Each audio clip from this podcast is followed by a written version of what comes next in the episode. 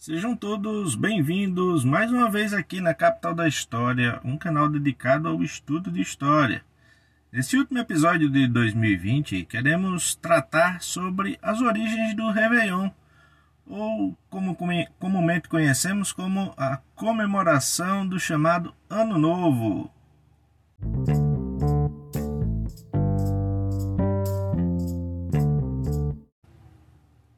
Pois bem, o, a comemoração do Ano Novo é uma celebração que data mais ou menos de 46 a.C. ela foi instituída uh, pelo imperador Júlio César e que era baseado no antigo calendário juliano, mas foi somente no final do século XVI, com a adoção do calendário gregoriano pela Igreja Católica, que essa data foi oficializada. Assim, essa data tornou-se um marco e a maioria dos países que também adotam o calendário gregoriano comemoram a chegada do Ano Novo em 1 de janeiro. O termo Réveillon ah, vem do verbo francês réveiller, que significa despertar, acordar ou reanimar.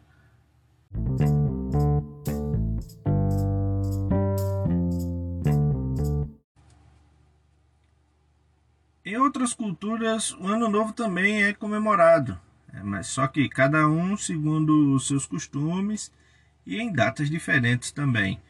Por exemplo, na China, o Ano Novo Chinês eh, não tem uma data fixa. Ele pode ocorrer em janeiro ou fevereiro.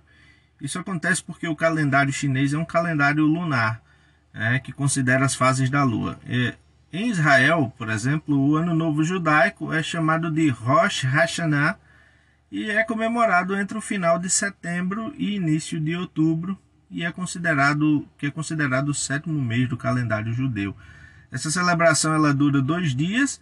O primeiro dia é conhecido como dia do julgamento e o segundo é ah, considerado cabeça do ano, tá? E é uma das festas mais importantes para os judeus porque é uma festa marcada por muitas orações e muitas meditações.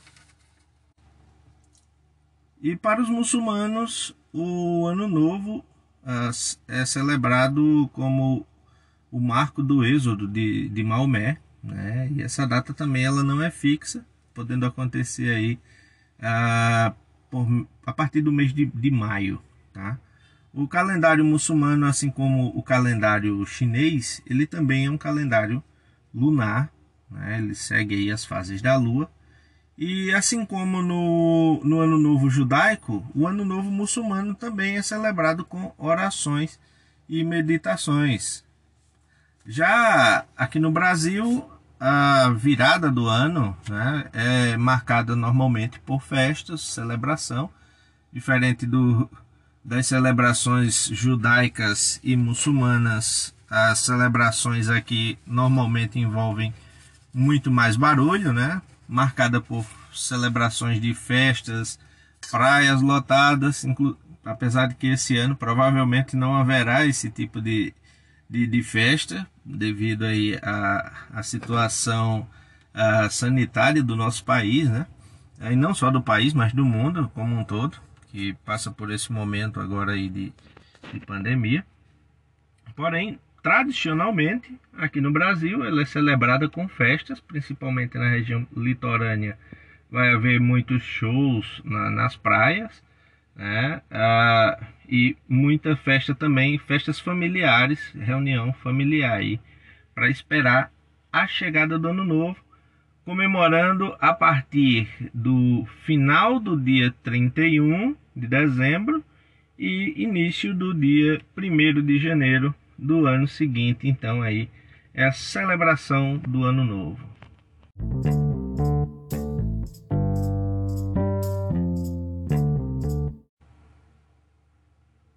E obrigado a você que nos acompanha sempre nos nossos episódios do da Capital da História, né? Lembrando aí que 2020 está terminando, estamos fazendo aí o último o último episódio dessa temporada.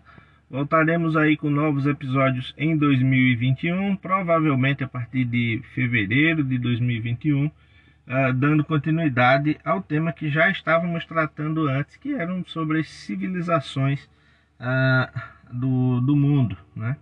Então, das civilizações do mundo antigo, na realidade. Então, uh, desde já quero desejar a todos um feliz ano novo, com prosperidade paz na família de todos que nos escutam.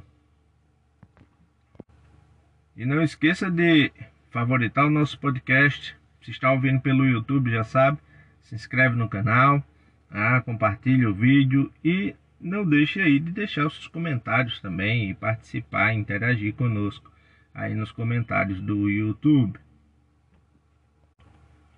Até mais a todos e um feliz 2021.